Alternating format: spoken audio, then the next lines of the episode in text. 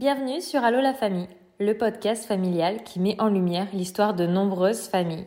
Toute famille a son histoire et chaque vendredi nous t'en présenterons une. Car la maternité, ce n'est pas toujours un long fleuve tranquille. Elle regorge de surprises et d'épreuves.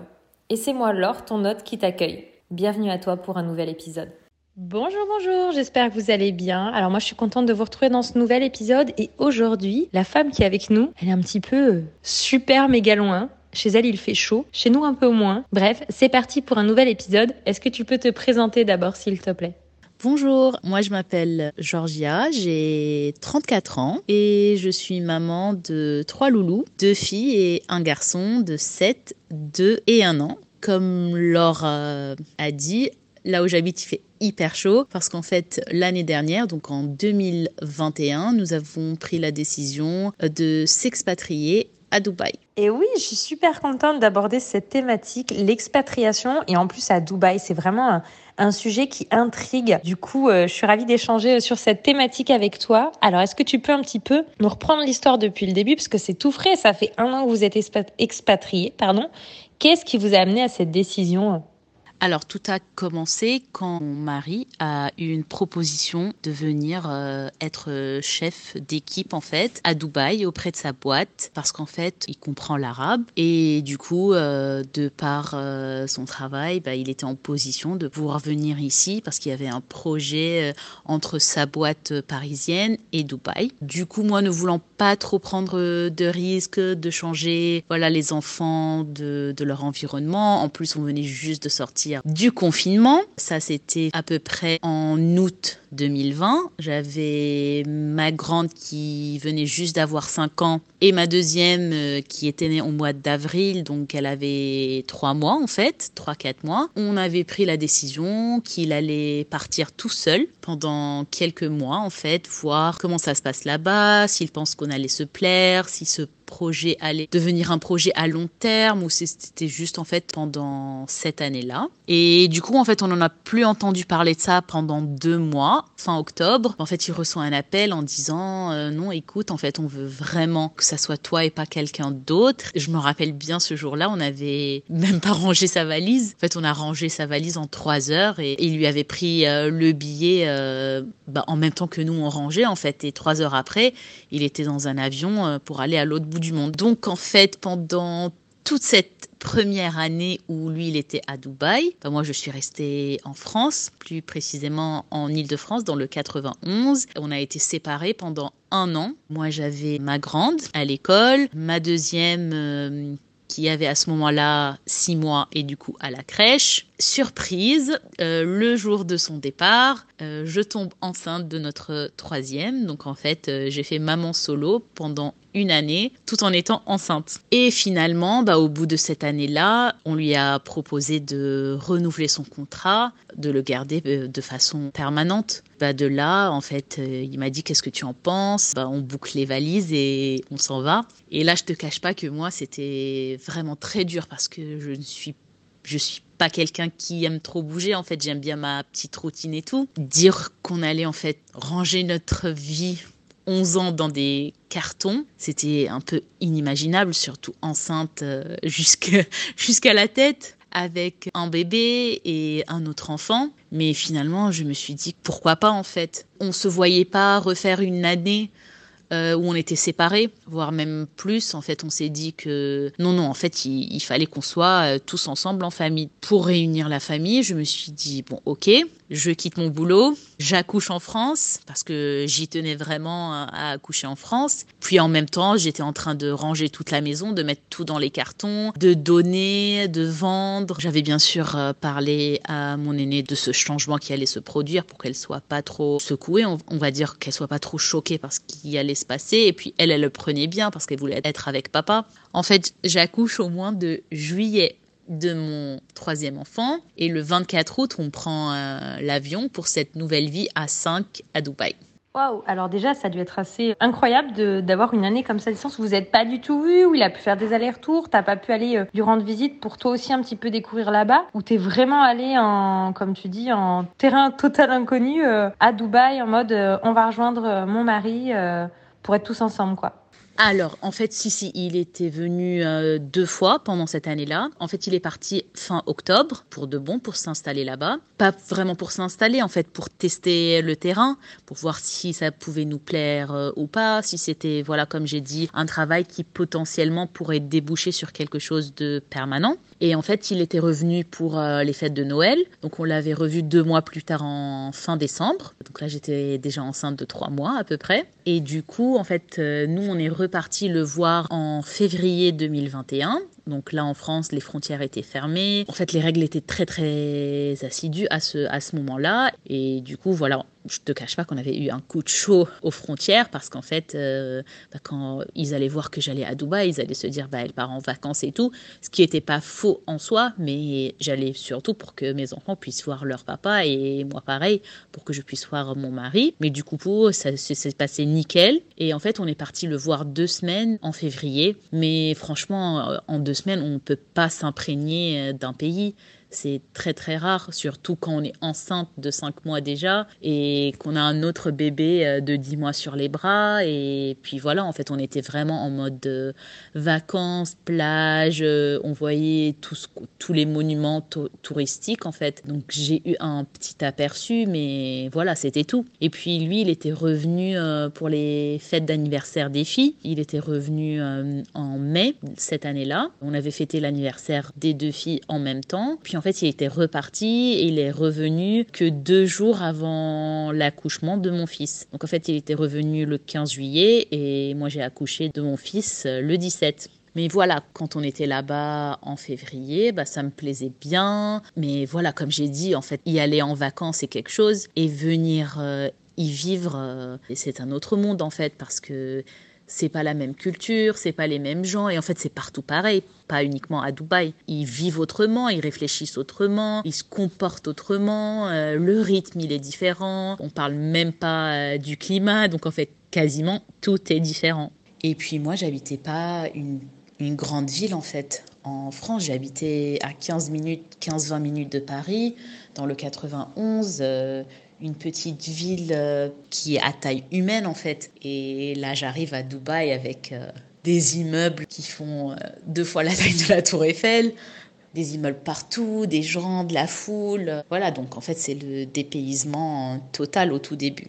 Ah, quand même, vous avez pu vous voir, parce que j'avoue, quand j'ai entendu tes premières phrases, je me suis dit, waouh, un an sans se voir ça doit pas être évident, le manque, tout ça, euh, la présence. Euh, non, mais top quand même si vous avez pu avoir des allers-retours. Après, j'imagine que ça va pas non plus être l'année la plus euh, sympathique à distance, mais ça vous a permis de faire le, premier pas avant le grand saut. Donc vous voilà à déménager à Dubaï. Raconte-nous ce déménagement, comment ça s'est passé en plus toute jeune maman, ça a dû être une sacrée organisation et comment ça s'est passé les débuts là-bas alors? Alors, nous, on avait abordé ça en se disant, euh, voilà, écoute, euh, toi, ça t'a bien plu pendant cette première année. Ben, nous, on va essayer, on va tenter, on va tout plaquer et te suivre, en fait. Mais voilà, on fera les choses à l'année. Donc euh, on fera la première année et puis au bout d'un an, on se dira est-ce qu'on a envie de rester ou bien on a envie de rentrer? Parce qu'on a un pied à terre qui est toujours là en France et auquel j'y tiens parce qu'en fait, c'est plus que matériel, en fait, c'est, c'est un lien voilà sentimental et en fait ça me tient à cœur euh, de garder ce lien pour mes enfants et pour moi-même avec la France. Donc en fait euh, ce qui s'est passé c'est que bah, moi à partir du mois de mai, mois moins deux à peu près du départ, j'ai commencé à ranger en fait, j'ai tout mis dans des cartons. Tout ce que je pouvais donner, bah, j'ai donné. Nous avons inscrit notre fille à une école, donc euh, le lycée international euh, français. Elle a fait son entretien et puis on a commencé euh, voilà à faire les visas, les papiers pour les enfants, les papiers pour moi-même. Et puis le 17 juillet, mon fils est né. Et puis trois jours après, on est parti lui faire sa photo passeport. Je te raconte même pas la galère, le pauvre, pour lui faire sa photo. En fait, le jour même, on avait rendez-vous pour le passeport. Puis là, en fait, on a attendu on a attendu le passeport pendant trois très très longues semaines et comme l'école commençait ici fin août, on s'était dit qu'on n'allait pas rater la rentrée de notre aînée. Déjà qu'elle va arriver dans une école où elle connaît absolument personne, qu'elle savait pas parler très bien l'anglais, qu'elle savait pas parler l'arabe, qu'elle savait uniquement parler le français et que voilà en fait elle allait être euh, la petite nouvelle. On n'allait pas non plus lui imposer en plus de ça d'arriver euh, une semaine en retard pour la rentrée. On voulait qu'elle soit là à la rentrée. Donc à un moment, il était question que mon mari et mon aîné voyagent seuls dans un premier temps et que moi j'attendrais euh, le passeport avec euh, deux bébés. Mais finalement, j'ai eu de la chance. Le passeport est arrivé, je pense qu'il est arrivé quatre jours avant le, le, départ. Donc en fait, on a pris nos billets quatre jours avant. En fait, on aime bien faire les choses à la dernière minute. Donc on avait pris nos billets, on a fini par boucler nos valises. Je te raconte pas, je pense qu'il y avait, j'ai pris des photos. Il a dû y avoir 15 euh, valises, quelque chose comme ça. En fait, on a condensé toute notre vie dans ces valises-là. J'ai été quand même assez, euh, assez costaud sur euh, les dons et la vente sur place en France et en fait, j'ai pris vraiment que le strict nécessaire. En gros, c'était un nouveau départ, c'est une nouvelle vie qui, commençait pour nous. Je ne mentirai pas en disant que les premiers mois étaient faciles. Bien sûr, j'étais en plein postpartum, donc euh, même quand on est chez soi, à la maison et que tout va bien, le postpartum, c'est déjà quelque chose qui est assez dur pour une maman parce qu'il y a la fatigue des nuits hachées. En plus de ça, je me rajoute bien sûr un bébé de 14 mois. Donc en fait, j'avais deux bébés, mais en plus de ça, je devais gérer la rentrée de mon aîné dans un pays où je connais pas en fait les codes de la vie, tout simplement et où l'école n'est pas vraiment à échelle humaine comme en France en fait. C'est pas la petite école où on marche pour y aller. Non, non. En fait, nous, l'école, elle est à quasi 30 minutes de la maison. C'est une structure énorme avec, euh, par exemple, en CP, si je me trompe pas, je pense qu'il y a 10 classes de CP, de 25 élèves euh, à chaque fois. Donc ça, c'est juste le CP. Et du coup, en fait, il fallait s'adapter à tout ça en même temps gérer deux bébés. Donc euh, voilà, les débuts n'étaient pas très très roses. Et puis, je te cache pas, je connaissais quasiment personne ici. Au début, je me suis sentie un peu isolée. On est arrivé un 24 août. Du coup, le temps n'était pas non plus propice à sortir dans les parcs, à sortir tout court. Même pour aller à la piscine, euh, bah, en fait, il fait trop chaud. Et à cela, tu rajoutes un nouveau-né, bah en fait, tu sors plus. Donc, euh, entre les siestes, les tétés, l'échange, euh, le deuxième bébé, euh, ton deuxième bébé qui n'a même pas un an et demi, qui aussi a besoin de ton attention. Puis ton aîné qui arrive à la maison avec les devoirs, qui doit te raconter sa journée. Et bah, du coup, en fait, t'as plus le temps pour toi, ni pour personne en fait, ni pour les autres, ni pour te faire une vie sociale, ni même pour essayer de faire connaissance avec ce nouveau pays et ce nouvel environnement. Je dirais les deux trois premiers mois étaient quand même assez durs parce que bah, j'étais seule et mon seul rapport avec l'extérieur, bah, c'était ma sœur avec qui je parlais sur WhatsApp, mes parents et puis surtout bah, mes collègues et mes amis et mes amis en France.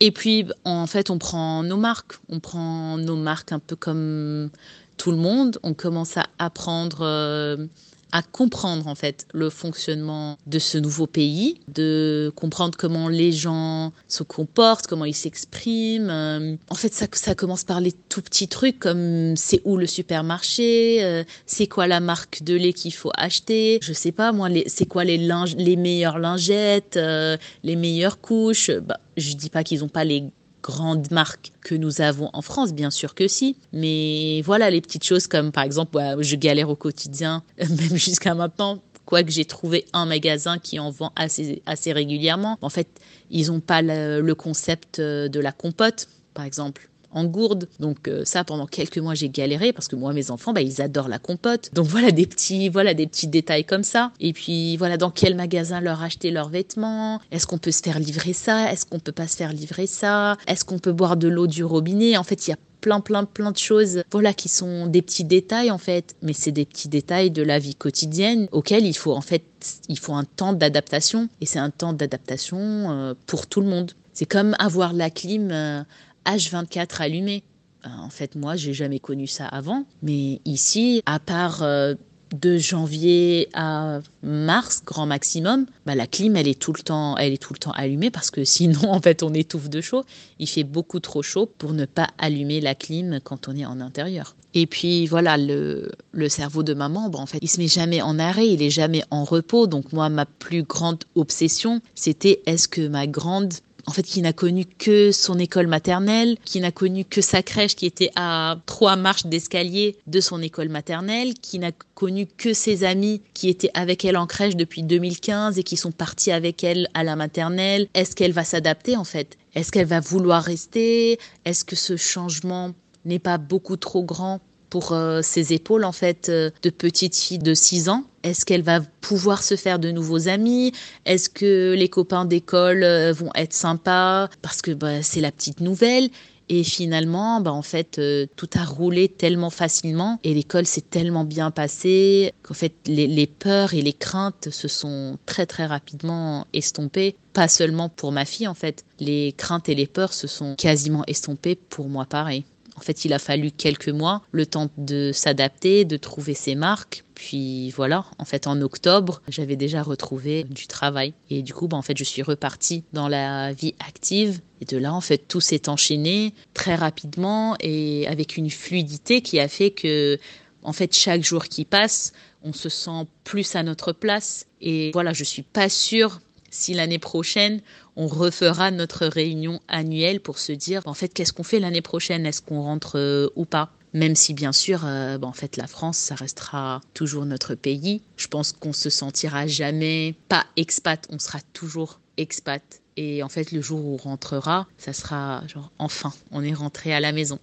On le dit bien souvent que nos enfants, ils ont une forte capacité d'adaptation et franchement, c'est super que ça ait pu se faire aussi fluide de son côté. Et oui, on dit que les habitudes, ça met du temps à se prendre, changer ses repères. Et au final, vous l'avez fait, ce qui montre que on peut y arriver à le faire, un, grand changement de vie euh, comme ça. Est-ce que tout ce qui a été le, changement, tu le dis toi-même, hein, culturel, environnemental, le fait du, du climat, etc., qui est quand même complètement différent, c'est un, un vrai dépaysement, un vrai changement. C'est pas comme passer, euh, je sais pas, de la France à l'Espagne ou quand même euh, culturellement, euh, socialement et au niveau climat reste assez proche de celui de la France. Là, c'est vraiment un énorme changement. Est-ce que du coup, il y a eu des choses où ça a été difficile? Est-ce qu'il y a des choses de la France qui te manquent? Est-ce qu'il y a des choses que là où tu es à Dubaï, tu trouves incroyable et que tu dis que ça serait une vraie valeur ajoutée à la France? Un petit peu, explique-nous comment ça se passe cette différence avec le pays que tu as toujours connu.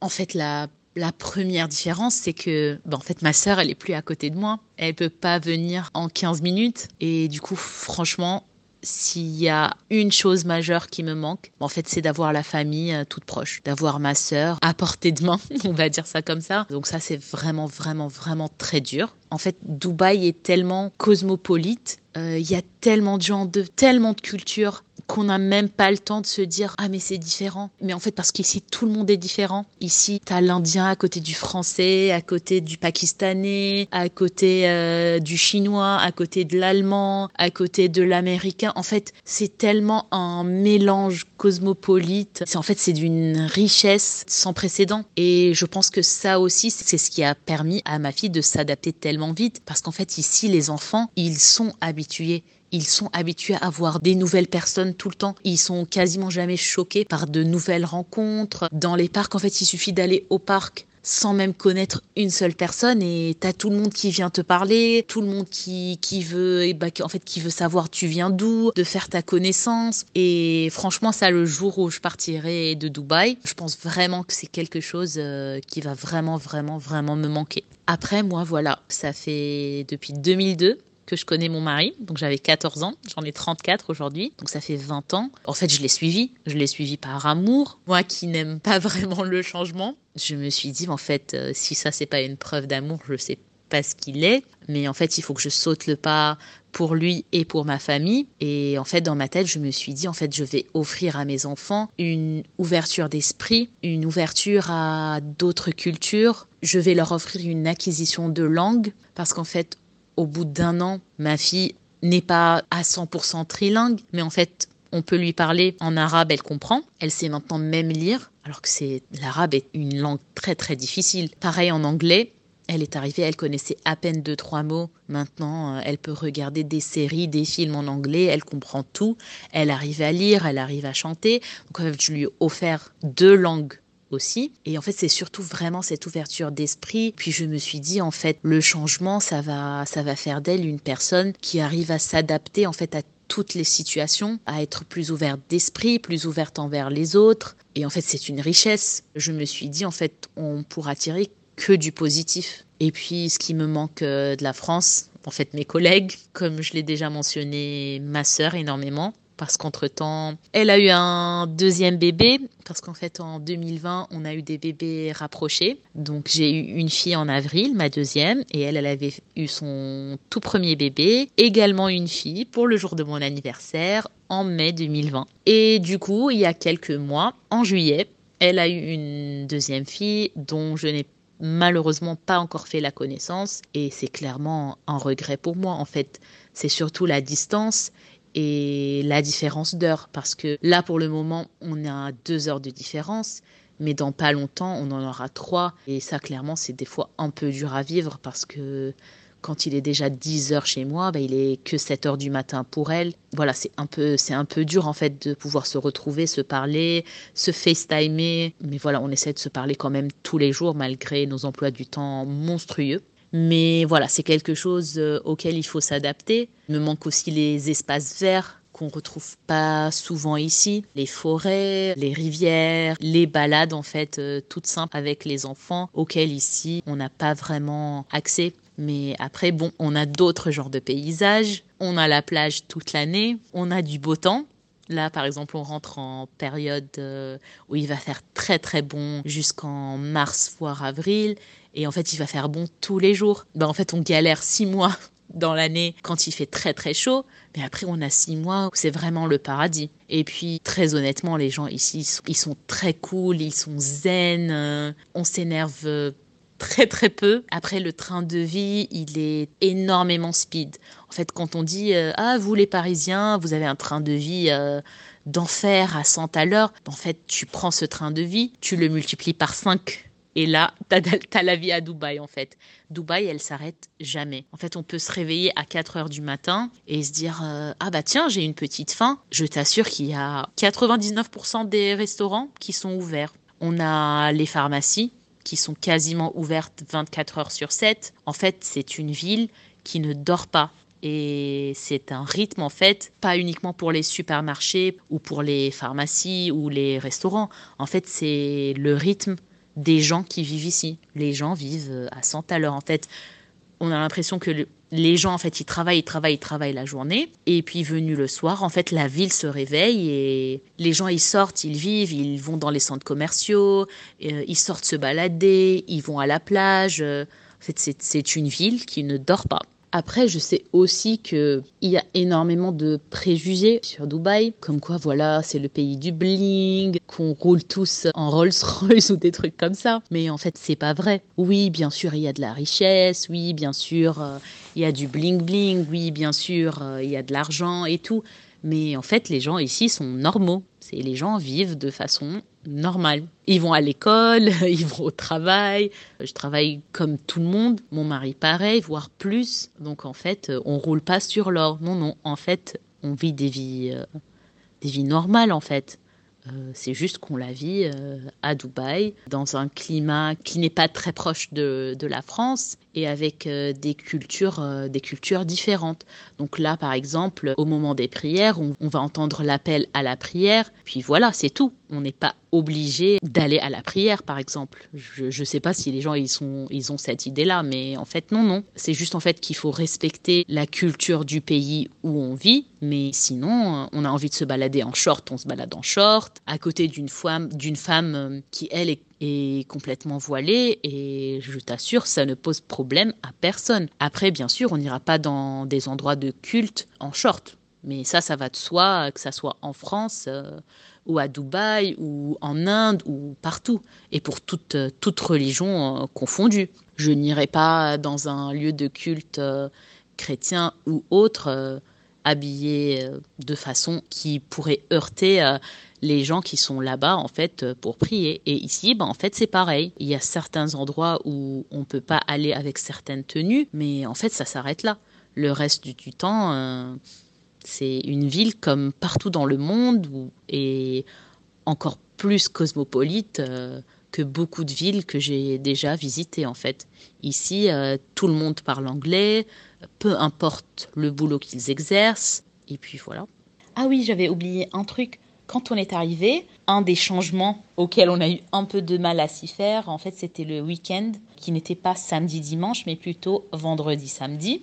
À la fin de l'année, donc en fin 2021, début 2022, en fait, il y a eu un décret qui citait que fait le week-end maintenant, euh, ben, en fait, c'était samedi et dimanche. Donc on se rapprochait encore plus de ce que nous, on avait l'habitude. Et en fait, les, les, enfants et beaucoup de sociétés, et surtout euh, tout ce qui est gouvernemental, les vendredis euh, s'arrêtent à midi. Donc en fait, ils ont une demi-journée. C'est en fait, c'est leur mercredi de la France, bah, en fait, ici, c'est le vendredi. Bah, ça, c'était quand même une différence culturelle que j'avais remarquée au tout début parce qu'en fait, j'avais plus les mêmes jours de repos que toutes mes connaissances. Moi, moi j'étais pas en repos le dimanche. Au tout début, euh, il fallait s'y faire, je te cache pas. Mais puis voilà, on s'y habitue. Et là, bah, du coup, il n'y a plus de soucis. Euh, on est complètement euh, comme tous les pays occidentaux, comme partout un peu dans le monde. Notre week-end, c'est samedi, dimanche. Après, voilà, plus les jours, plus les jours passent et plus on prend ses marques et on commence aussi à vouloir intégrer nos propres habitudes. Donc moi, par exemple, quand je suis arrivée à Dubaï, euh, je me suis dit euh, non mais jamais de la vie tu vas pouvoir acheter de la seconde main ici. Euh, je suis sûre que ça se fait pas. Et puis j'en avais même parlé à, à mon mari parce que moi je suis une addicte de seconde main, surtout pour les jouets, les livres et les vêtements pour enfants. J'adore ça. En fait, j'adore chiner. Donc euh, en France, les brocantes, c'était, c'était trop mon kiff. Là, j'arrive et on me dit, je me dis, mais en fait, non, non, c'est sûr qu'il n'y en aura pas. Et ça, par, par exemple, c'est un préjugé. Parce que finalement, ben, en fait, il y en a. Il y a des marketplaces, comme ils appellent ça ici. Et en fait, c'est des brocantes et c'est du second main où les gens vendent de tout. Et c'est surtout euh, des, moi, ce qui m'intéresse, en fait, des articles bébés, euh, des vêtements, des livres et tout. C'est une ville qui œuvre aussi euh, vers des changements climatiques. Après, je dirais pas que c'est la ville parfaite pour cela, mais sur le terrain, dans la vraie vie. Ce n'est pas Instagram, ce n'est pas les influenceuses, ce n'est pas ce qu'on voit, ce n'est pas les préjugés en fait. C'est pas les reportages télé, c'est des vrais gens qui vivent, euh, qui ont envie pour la plupart de changements, qui ont des boîtes de recyclage euh, dans les bureaux, qui essayent de minimiser euh, l'impact écologique qui veulent acheter du seconde main, même s'ils ont les moyens de s'offrir euh, des fois du luxe, parce que on peut très bien voir des personnes habillées de façon, euh, voilà, avec des marques et également acheter du seconde main. Et pour moi, ça, ça s'applique partout dans le monde. On peut avoir euh, accès à du luxe, mais vouloir aussi voilà, être dans l'écologie et puis vouloir acheter de la seconde main. Ça, à Dubaï, pareil, on peut le faire. En fait, à chaque fois que j'arrive à retrouver quelque chose qui me rapproche de mon ancienne vie, de mon appartenance à la France, même si, bon, acheter du seconde main n'est pas une appartenance à la France, mais en fait, c'est une appartenance à la vie que j'avais construite en France. En fait, ça me fait du bien. Je me dis que finalement, partout dans le monde, si on le veut, on arrive à se refaire ses repères et à vivre la vie euh, qu'on souhaite, euh, qu'on souhaite vivre. Et pour moi, bah, en fait, c'est une vie plus écologique, dans un sens où, voilà, j'ai pas envie de gaspiller ni l'énergie euh, de la planète, ni mon argent. J'aimerais apprendre à mes enfants toutes ces valeurs. En arrivant ici, je me suis dit, mais, mais en fait, je vais jamais y arriver. Parce qu'aussi, j'avais mes préjugés comme tout le monde. Mais finalement, en fait, non. On peut garder son modèle éducative, même dans un pays euh, comme Dubaï, parce qu'en fait, euh, la plupart de ce qu'on lit ou de ce qu'on pense savoir, c'est vraiment des préjugés en fait, avec le soleil en plus, ce qui est pas trop mal, et la plage pas très loin. Les préjugés, c'est un peu comme une première impression. C'est pas ce sur quoi il faut se baser. Il faut apprendre à connaître pour euh, justement avoir un vrai avis et c'est ce que tu nous dis. Alors moi j'aimerais un petit peu que tu appuies sur euh, vraiment la scolarité, la vie de famille à Dubaï. Comment ça fonctionne les écoles? Tu nous dis dans un collège français, tu nous as dit au lycée français, je ne sais plus quel terme tu as employé. Pour ta fille, comment fonctionne, je sais pas, les crèches? Est-ce qu'il y a des nounous? Comment ça fonctionne au niveau des écoles? Est-ce que c'est des écoles françaises? Est-ce que c'est des écoles internationales? Au niveau, tu vois, nous en France, tu le sais, on a la sécurité sociale. L'école, c'est gratuit parce que c'est euh, financé par l'État et par tout ce qu'on cotise. Comment ça fonctionne tout ça euh, à Dubaï? Alors à Dubaï, il n'y a pas de taxe sur les revenus. Donc en fait, on ne paye pas d'impôt sur euh, nos salaires. Par contre, euh, l'école n'est pas gratuite, loin de là, elle coûte une fortune. Pareil euh, pour l'assurance maladie. En fait, ça n'existe pas. Il faut souscrire à une assurance privée. Et cette assurance, en fait, euh, ça dépend de combien tu vas payer l'assurance, de quel euh, packaging tu vas prendre. Ça va dépendre, en fait, euh, ce qu'elle va couvrir. Et en fait, c'est une mutuelle. C'est le même concept d'une mutuelle, sauf que c'est une assurance. Et en fait, ça va dépendre ce qu'elle va couvrir, quel montant, est-ce que c'est pour les lunettes, est-ce que ça sera pour du dentaire, est-ce qu'il y aura la maternité incluse ou pas si tu dois accoucher, est-ce qu'il y a les pédiatres, le médecin généraliste, l'ostéopathe, le psychologue, le psychiatre, etc., etc., la pharmacie ou pas? Ça dépend de combien tu payes cette assurance. D'habitude, euh, c'est les boîtes, c'est les sociétés en fait qui emploient les personnes qui euh, offrent euh, ou qui mettent à disposition les assurances mais il y en a où c'est pas mis à disposition. Après, quand on a un certain revenu qui est pas très élevé, il y a une assurance auquel euh, bah, ces personnes peuvent adhérer et qui en fait est la moins chère euh, et qui les couvre euh, jusqu'à un certain montant, leur permettant d'avoir accès aux médecins, à l'hôpital, aux médicaments si on veut revenir sur les écoles, en fait, les écoles ne sont pas gratuites, comme je l'ai dit, loin de là. Euh, les écoles à Dubaï coûtent très cher. Et en fait, il y a de tout. Il y a des écoles internationales, il y a des écoles françaises, donc des écoles qui sont homologuées avec la France. En fait, c'est des écoles reconnues par l'État français, dont le lycée français international de ma fille. En fait, ça s'appelle un lycée parce qu'en fait, il y a, ça part de l'école maternelle jusqu'au bac. Et tout ça au sein d'une même structure. Et en fait, c'est partout pareil. C'est une seule structure qui regroupe euh, tous les âges. Et du coup, il y a des écoles, comme euh, j'ai déjà cité, en fait, il y a des écoles françaises, il y a des écoles anglaises, il y a des écoles américaines, il y a des écoles qui proposent euh, du Montessori, il y a des écoles internationales, donc on peut passer des bacs internationaux. En fait, il y a tout plein d'écoles. Là, à nouveau, c'est un melting pot euh, en fait de toutes les écoles. On peut accéder à tout genre de modèles éducatifs dont on a envie, sachant que tout est payant et que bien sûr, d'une école à une autre, euh, les budgets sont très très différents. Après, pour les enfants en bas âge, il y a les crèches. Là, par contre, en fait, une crèche coûte plus qu'un enfant en maternelle. En fait, les crèches coûtent extrêmement cher à Dubaï. Et du coup, la plupart du temps, les familles ont des nannies à temps plein à domicile. Donc en fait, la nanny, il y a deux choix. Ou bien elle arrive le matin et elle repart le soir, mais à ce moment-là, il faudra en plus de son salaire lui payer un endroit pour se loger, son transport et sa nourriture, et bien sûr son assurance, ou bien il y a les nannies qui vivent chez toi, et là il faudra passer par euh, un bureau de nanny, et en fait tu sélectionnes une nanny, elle vient en fait et elle vit chez toi. Elle s'occupe euh, de tes enfants, elle a ses jours de repos, elle a sa propre chambre, elle a son propre salaire. Voilà, à ce moment-là, t'as pas à lui payer la nourriture, ni le transport, ni un loyer, parce qu'en fait, elle vit chez toi et du coup, elle va manger avec toi avec ta famille. C'est un peu l'ancien système, je ne sais pas si c'est encore en cours en Angleterre, mais en fait la, la nanny, en fait c'est le, c'est le système de, d'une nanny qui est là pour t'aider euh, à s'occuper en fait de tes enfants. Ça c'est surtout parce que les crèches aussi sont très très chères, que le train de vie il est tellement à 100 à l'heure que en fait on a besoin d'être épaulé par euh, une personne en fait, surtout avec les enfants.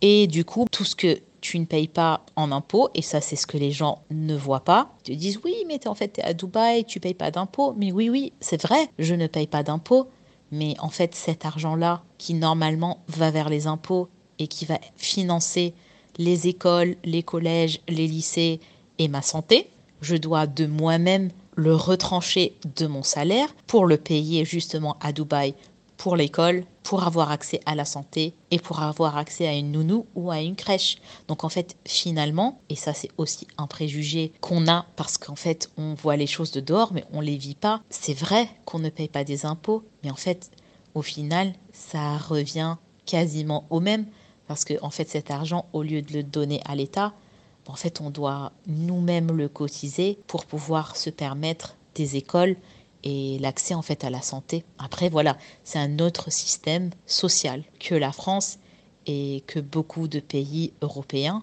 Et puis clairement, voilà, on a la chance en France, même si on n'a pas de revenus, d'avoir accès aux écoles et à un système de sécurité pour la santé en fait. c'est quelque chose qui est garanti pour nous en tant que Français dans notre pays, mais en fait c'est pas partout pareil dans le monde et c'est une fois qu'on sort de la France qu'on se dit ah oui mince c'est vrai que en France bah, s'il nous arrive quelque chose il faut pas qu'on s'inquiète si la sécurité sociale va approuver ou pas ce soin. On ne demande pas, en fait, on nous donne le soin alors qu'ailleurs, en fait, il faut demander à l'assurance, bah, écoutez, Madame X, euh, on lui a trouvé quelque chose dans le sein gauche, est-ce que vous nous donnez l'autorisation d'aller lui faire une mammographie, par exemple? Et ça, c'est pas seulement pour Dubaï, j'ai vécu aux États-Unis, et en fait, ça fonctionne pareil. Donc en France, c'est vraiment un acquis fondamental, très, très, très important. L'accès à la santé et à l'éducation, ça n'a pas de prix. C'est vrai qu'en France, pour moi, c'est une vraie chance cet accès à, la santé et aux, soins, à l'école pour tous, quels que soient euh, nos revenus. Ça, c'est vraiment, euh, comme tu dis, le fait qu'on arrive à l'hôpital, on nous prend tout de suite en charge, on nous prend notre carte vitale et on ne pose pas de questions de à quelle hauteur ou autre. C'est de suite fait, alors que ce n'est pas du tout le cas dans le reste du monde. Donc moi là-dessus, c'est que je n'ai pas de préjugés portés, mais vraiment plutôt de la curiosité de comment euh, ça fonctionne. Et du coup, euh, vous, pour vos enfants, vous avez fait euh, quel choix par rapport bah, au fait que tu toi aussi repris une vie active Est-ce que du coup, vous avez une nanny pour tes bébés? Est-ce que vous avez pu avoir une crèche? Est-ce que je ne sais pas, peut-être ton entreprise ou celle de ton homme ont mis en place des choses? Je sais pas, il y a peut-être des crèches d'entreprise là-bas avec du coup une partie des coûts qui est pris en charge par la boîte et le reste à votre charge. Enfin, je ne sais pas, je pose plein de questions, mais je suis vachement curieuse de comment ça fonctionne euh, bah, là où vous êtes Nous, on a fait le choix d'avoir une nanny à domicile. Donc on est passé par un bureau qui nous avait garanti que voilà, on pouvait choisir une nanny. On nous présentait des profils bien sûr. On avait cliqué avec une nanny. Elle est arrivée chez nous. On a eu énormément de chance. En fait, on est tombé directement sur la bonne personne. Elle est également maman de trois enfants comme moi, comme toi d'ailleurs, de deux filles et un garçon. Et en fait, on a directement cliqué. Elle a la quarantaine. Elle s'occupe tellement bien de nos enfants. Franchement, euh, en fait, elle fait partie de notre famille. Pour moi, en fait, je peux pas imaginer euh, ma vie à Dubaï sans elle. En fait, elle fait vraiment partie, euh, elle fait vraiment partie de ma famille. Le jour où on rentrera ou le jour où elle arrêtera de travailler pour nous, je pense qu'on va ressentir un vrai, vrai manque par rapport à ça. Bah, c'est un membre de notre famille et surtout mon dernier. Donc Mathias, Mathias, il est très attaché à elle parce qu'en fait elle l'a connu, il était tout bébé. J'ai eu une offre d'emploi assez rapidement, j'étais encore en congé maternité. En fait tout s'est passé tellement vite et du coup elle s'est tellement bien occupée de lui, euh, elle va à son rythme, elle est dans la bienveillance, la douceur. Euh, puis voilà, euh, toi-même tu sais, c'est pas très évident de s'occuper d'un bébé et d'un autre bébé qui avait 15-16 mois. Elle a dû s'occuper avec moi de deux bébés et d'une fille de 6 ans. Et franchement, le courant s'est super bien passé, ça se passe encore aujourd'hui très très bien. Elle s'occupe d'eux pendant que moi, euh, je suis au travail. Et clairement, je vais pas le cacher, c'est en fait un soulagement. C'est un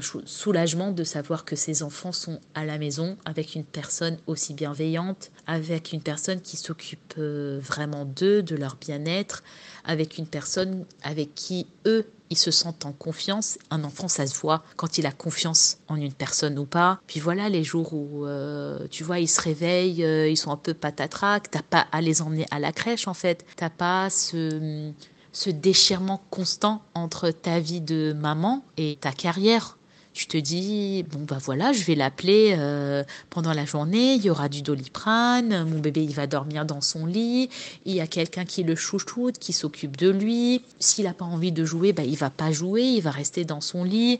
En fait il est dans son confort même si moi je suis une grande adepte de la crèche parce que ma grande a été à la crèche. Ma deuxième, pendant un an, a été à la crèche parce que moi, j'ai continué à travailler pendant que mon mari était à Dubaï. Moi, j'adore la crèche, j'adore le concept, j'adore que les enfants puissent euh, aller à la crèche, voir d'autres enfants, faire plein d'activités et tout. Mais c'est vrai que le confort d'avoir une nanny à la maison, surtout pour les premières années d'un enfant où ils sont souvent malades, ils font les dents, ils sont ronchons, euh, il, faut, il faut vraiment prendre le temps avec eux pour euh, la diversification alimentaire et tout. En fait, ça change tout. On se sent soudainement un peu plus libre en tant que femme mais également en tant que maman. Quand on se dit, euh, voilà, bah, mon bébé m'a réveillé cette nuit, mais du coup, en fait, il y a quelqu'un qui à 7h, 7h30, 8h, il va prendre le relais et moi je vais pouvoir m'accorder une heure, deux heures à moi en fait ou pour s'occuper de moi ou pour la plupart du temps, euh, très honnêtement, pour redormir un tout petit peu. C'est un luxe dont je profite largement pour le moment et dont je suis reconnaissante. En fait, je reconnais la chance que j'ai d'être épaulée ainsi. Je fais au max pour continuer à être une maman euh, très investie, à ne pas me détacher en fait de mon rôle de maman parce que c'est facile. En fait, c'est tellement facile de se dire ah mais il y a une personne qui va s'occuper d'eux, c'est pas grave, je peux dormir 6 7 heures euh, de plus, mais en fait non, je fais vraiment l'effort euh, de rentrer du travail à 16h30 pour vraiment passer du temps avec eux, même si des fois je continue de télétravailler en même temps sur mon téléphone ou mon ordi. Mais voilà, je fais l'effort d'être là tous les jours le soir pour leur donner le bain, pour leur mettre le pyjama, pour être là quand ils vont dîner. J'essaye vraiment de ne pas me couper de la réalité, comme quoi en fait j'ai une Annie, certes, mais c'est moi la maman. Je continue d'assumer mon rôle. C'est juste qu'il y a des moments où en fait je suis épaulée, où j'ai le droit en fait d'être euh, une femme aussi, une personne à part entière, et où j'ai le droit en fait de me prendre une ou deux heures pour s'occuper de moi, de mon bien-être, euh, de mon mental, pour aussi être une bonne maman pour mes enfants. Et ça, franchement, je pense que c'est un luxe pour beaucoup de personnes qui vont m'entendre. C'est un luxe, en fait, euh, inestimable. C'est vraiment une très, très grande chance. Et j'en parlais justement euh, avec ma thérapeute. Je lui disais, mais en fait, je sens beaucoup de culpabilité quand je me dis, euh, mais en fait, ça peut ne durer que cette année. Si on, si on repart en France l'année prochaine, euh, je sens de la culpabilité parce que ben, ma sœur, elle n'a elle a pas ce luxe en fait de pouvoir s'arrêter une heure par jour et se dire, euh, bon, là, je prends une heure pour moi. Je sens de la culpabilité envers les autres mamans qui n'ont pas ce, ce luxe comme moi, cette chance. Et en fait, elle m'a dit, mais d'accord, les autres mamans peut-être ne peuvent pas se le permettre là où elles vivent, mais en fait, toi, tu es là, tu vis le moment présent. Si tu as la chance de pouvoir t'accorder une heure par jour, et encore, franchement, une heure par jour, je, je ne m'accorde quasiment jamais une heure par jour, mais si de temps à autre tu peux t'accorder une sortie avec ton mari, tu peux t'accorder un petit soin, tu peux dormir une heure en plus, parce que justement tu as une amie, il faut en profiter sans culpabilité parce que c'est pour ton bien-être mental et physique. Honnêtement, elle a raison et j'essaie de déculpabiliser euh, au max en fait et de profiter de l'instant T parce que aujourd'hui je suis à Dubaï, demain je reviendrai peut-être en France et du coup j'aurai pas de nanny à domicile. Je reviendrai euh, à ma vie euh, d'avant à courir dans tous les sens. C'est vrai que c'est assez incroyable ce concept de nanny, comme tu dis, euh, ça n'existe pas qu'à Dubaï, hein, ça existe euh, ailleurs et je pense qu'effectivement c'est pour faire face à ces coûts de mode de garde. Ça n'a rien à voir, mais par exemple, je faisais le calcul en ayant trois enfants pour les parents qui travaillent euh, l'été et qui ne peuvent pas avoir forcément toutes les vacances, ça coûte un bras de mettre ses enfants en centre aéré. Alors j'imagine à une échelle comme à Dubaï avec euh, une crèche ou autre, les, coûts que ça doit être, c'est aussi simplement un autre mode d'organisation et ça se fait dans d'autres pays dans le monde, parce que je connais des familles qui sont implantées par exemple en Chine et ça se fait. Donc c'est vraiment culturel chez nous, c'est quelque chose qu'on ne fait pas mais qui existe. En tout cas, je trouve assez incroyable comme mode de vie, c'est hyper intéressant et comme tu dis, ça a l'air d'être très ouvert et très enrichissant. Du coup, j'aurais aimé savoir quel message t'aimerais faire passer euh, bah, par rapport à toi, à ta famille, votre histoire, à tous ceux qui écouteront cet épisode. Alors, pour te donner un ordre d'idée pour le centre aéré, par exemple, à l'Alliance française à Dubaï, c'est un centre français géré par euh, je ne vais pas dire par l'État, je suis pas sûre. En fait, c'est un centre euh, français homologué. Une semaine de vacances, par exemple, là, on a bientôt les vacances de la Toussaint. C'est à peu près dans les 300 euros pour un seul enfant. Et en fait, l'enfant, il y va de 8 heures à 15 heures et il faudra envoyer avec lui euh, sa lunchbox. Pareil pour la crèche. En fait, je m'étais renseignée, je m'étais dit, ça serait pas mal que ma fille qui vient d'avoir deux ans, qu'elle aille quelques heures euh, à la crèche par jour. Ça la changerait d'être, euh, voilà, tout le temps avec son petit frère, avec la nanny, surtout quand il fait chaud et qu'on peut pas sortir. en fait, ils sont à la maison. Là, ça commence à aller mieux, donc ils vont pouvoir ressortir le matin et le soir. Pour être très précise, elle devait y aller de 8h30 à 13h. Le coût annuel pour 8 heures, 13 heures, donc c'est 5 heures à peu près, c'était 11 000 euros pour euh, les 9 mois. Donc en fait, les sommes sont exorbitantes et malgré les bons salaires, on ne peut pas se le permettre en fait. Et ça, c'est vraiment un enfant qui y va 5 heures par jour et c'était 3 fois par semaine. C'était même pas 5 jours et toute la journée. Sachant qu'à peu près les crèches municipales en France, on est dans les 300 euros. Là, on est, euh, on est très très loin des 300 euros. On est quasiment le quadruple de cette somme. Donc en fait, pour les gens euh, voilà, qui ont un bon boulot, même avec le bon boulot et trois enfants, on ne peut pas se permettre des centres aérés euh, ou des crèches. Après, bien entendu, on peut se permettre plein d'autres choses, plein d'activités. Comme je t'ai dit, euh, la mer à proximité, on y est euh, à 15 minutes, 15-20 minutes grand max, plein d'aires de jeu en intérieur comme en extérieur quand il fait pas très chaud, des sorties au désert, des sorties ludiques, des spectacles, des musées. Mais c'est vrai que le coût de l'éducation est extrêmement cher ici. Après, il y a aussi un très très très bon niveau des profs, euh, voilà, qui je ne vais pas passer par quatre chemins qui sont bien payés, du coup, dont les performances sont meilleures qu'ailleurs. Alors, ce que j'aimerais dire, c'est en fait, il ne faut pas hésiter à sauter le pas, que ce soit pour Dubaï ou pour une autre région en France ou je sais pas, quelqu'un qui aimerait venir du Canada vivre euh, en France ou de la France aller vivre au Maroc ou quelqu'un du Maroc qui aimerait aller vivre en Chine. Ce que cette année m'a appris, c'est en fait qu'il faut se laisser entraîner, qu'il faut se laisser imprégner par le monde dans lequel on vit en fait. Il faut pas se dire non non mais moi je sais pas faire euh, ailleurs qu'ici. Ici il y a tous mes repères, il y a ma famille. En fait, euh, il faut saisir la chance et se dire que aller ailleurs est en fait une vraie chance pour euh, devenir plus ouvert aux autres, pour accéder à une autre culture, de façon de vivre, à une autre façon de penser. À Dubaï, de rencontrer des gens qui viennent de partout du monde, qui ont des expériences tellement incroyable, tellement enrichissante. En fait, ce que je retiens, c'est qu'il ne faut pas hésiter à se lancer parce qu'en fait, bah, derrière, il peut y avoir l'une des meilleures euh, surprises en fait. C'est se dire qu'on a aussi le droit d'aller voir ailleurs commencer parce qu'ailleurs aussi, ça peut être aussi bien qu'à la maison.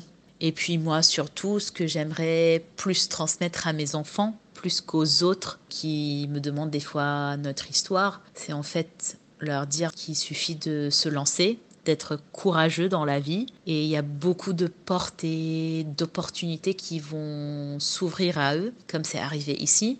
Et puis voilà, de leur apprendre qu'on restera toujours ensemble. Tant qu'on est en fait ensemble en famille, on peut être partout dans le monde et ça sera toujours pareil parce qu'il y aura toujours le mot clé pour moi qui est l'amour. J'aimerais leur transmettre l'ouverture d'esprit, la tolérance envers soi. Et je trouve que le fait d'avoir eu le courage de faire ce qu'on a fait, c'est déjà avant de leur dire, de leur montrer comment s'y prendre, de leur montrer euh, c'est un exemple en fait d'ouverture sur, euh, sur les autres, euh, un exemple de tolérance. Et puis voilà, je pense que je regretterai jamais d'être venue ici, même si l'aventure s'arrête demain. Pour le moment, euh, on a passé un an et demi à peu près très très enrichissant. On a rencontré plein de nouveaux mondes, une nouvelle culture et on rentrera que plus riche de cœur et de pensée. En fait, il faut toujours avoir des racines, mais se permettre de voler en fait loin de ses racines tant qu'on sait qu'on va y revenir en fait. Si les racines sont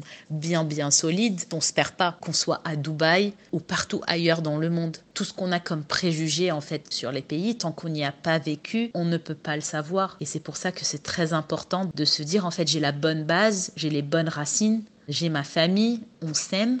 Donc peu importe où on va atterrir, il faut se permettre en fait, il faut qu'on donne la chance de voler parce qu'on sait que si on tombe, ben, en fait, on a nos racines pour nous rattraper. Eh ben, en tout cas, c'est un message plein de belles valeurs, euh, de l'amour et de la famille. Merci beaucoup de nous avoir partagé un peu de ton histoire. J'ai trouvé cet échange hyper enrichissant. Et je pense qu'il le sera aussi pour euh, ceux qui euh, auront écouté cet épisode. Merci à vous d'être là au rendez-vous comme à chaque semaine. Et je vous dis à bientôt dans un prochain épisode. Et encore une fois, merci à toi.